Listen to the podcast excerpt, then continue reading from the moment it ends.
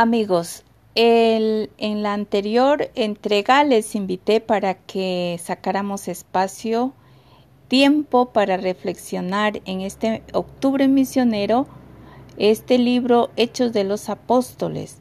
Por eso me voy a permitir compartir contigo algunas eh, pildoritas de lo que significa este libro Hechos de los Apóstoles que consta en la, en la Biblia, ¿no? La palabra de Dios. Pues eh, este libro, Hechos de los Apóstoles, es la continuación del Evangelio de Lucas, porque Lucas escribió eh, el Evangelio que lleva su nombre y también escribió este libro llamado Hechos de los Apóstoles. Pues bien, en este libro, ¿qué vamos a encontrar? Vamos a encontrar la expansión que tuvo la fe desde Jerusalén. ¿Y por qué Jerusalén? Porque ese era el centro de la fe judía, un lugar sumamente importante. Luego, eh, cómo se expandió hasta Samaria y de ahí llegó hasta Roma la fe, ¿no? Y en ese entonces creían que ya se había llegado hasta los confines de todas las naciones, ¿no? Y así eh, asociaban aquella palabra de Jesús cuando dijo, vayan por todo el mundo y prediquen el Evangelio. También en este libro Hechos de los Apóstoles vemos que el protagonista y quien en realidad mueve todo esto es el Espíritu Santo. Por eso lo consideramos al Espíritu Santo como el motor, el inspirador, el animador, la presencia de Dios entre los primeros cristianos, ¿no?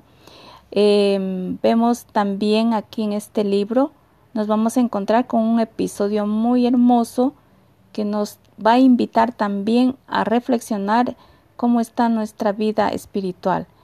Em, se refiere a la conversión de Pablo, ese testigo apasionado e incansable de Cristo, ¿no? Eh, sabemos de su historia, antes un perseguidor de la iglesia y luego un defensor de esta iglesia fundada por Cristo, ¿no? En este libro vemos también que eh, se hace énfasis también en la acción pastoral de algunos de los eh, apóstoles, pero ante todo vemos la actividad centrada en Pedro, en Pablo, en Juan, ¿no? Así que em, con estas pequeñas cápsulas vamos, hemos hecho como una, una breve eh, un, breve sobrevuelo, digamos así, sobre lo que contiene este libro Hechos de los Apóstoles, ¿no? Un libro muy, muy apasionante, un libro que nos invita a que retomemos esa, esa parresía, esa valentía de la primera iglesia primitiva de Cristo, ¿no? la, que fundó Jesús en sus apóstoles, como ellos en realidad lo tomaron en serio y gracias a ellos hoy disfrutamos de esta fe cristiana.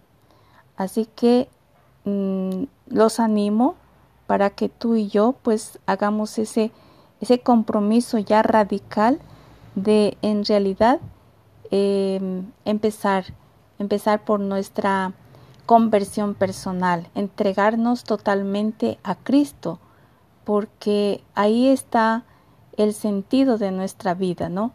Llegar a entender cómo estos primeros cristianos eh, se caracterizaban por ser una iglesia de la caridad, de la fraternidad entre sus miembros, y entonces con su testimonio otros se adherían a esto. Y eso es lo que necesitamos en este siglo XXI, esta iglesia eh, cristiana, la fundada por Jesucristo, necesitamos ser testimonio, necesitamos reflejar esa, esas características que nos dejó eh, Jesucristo, ¿no?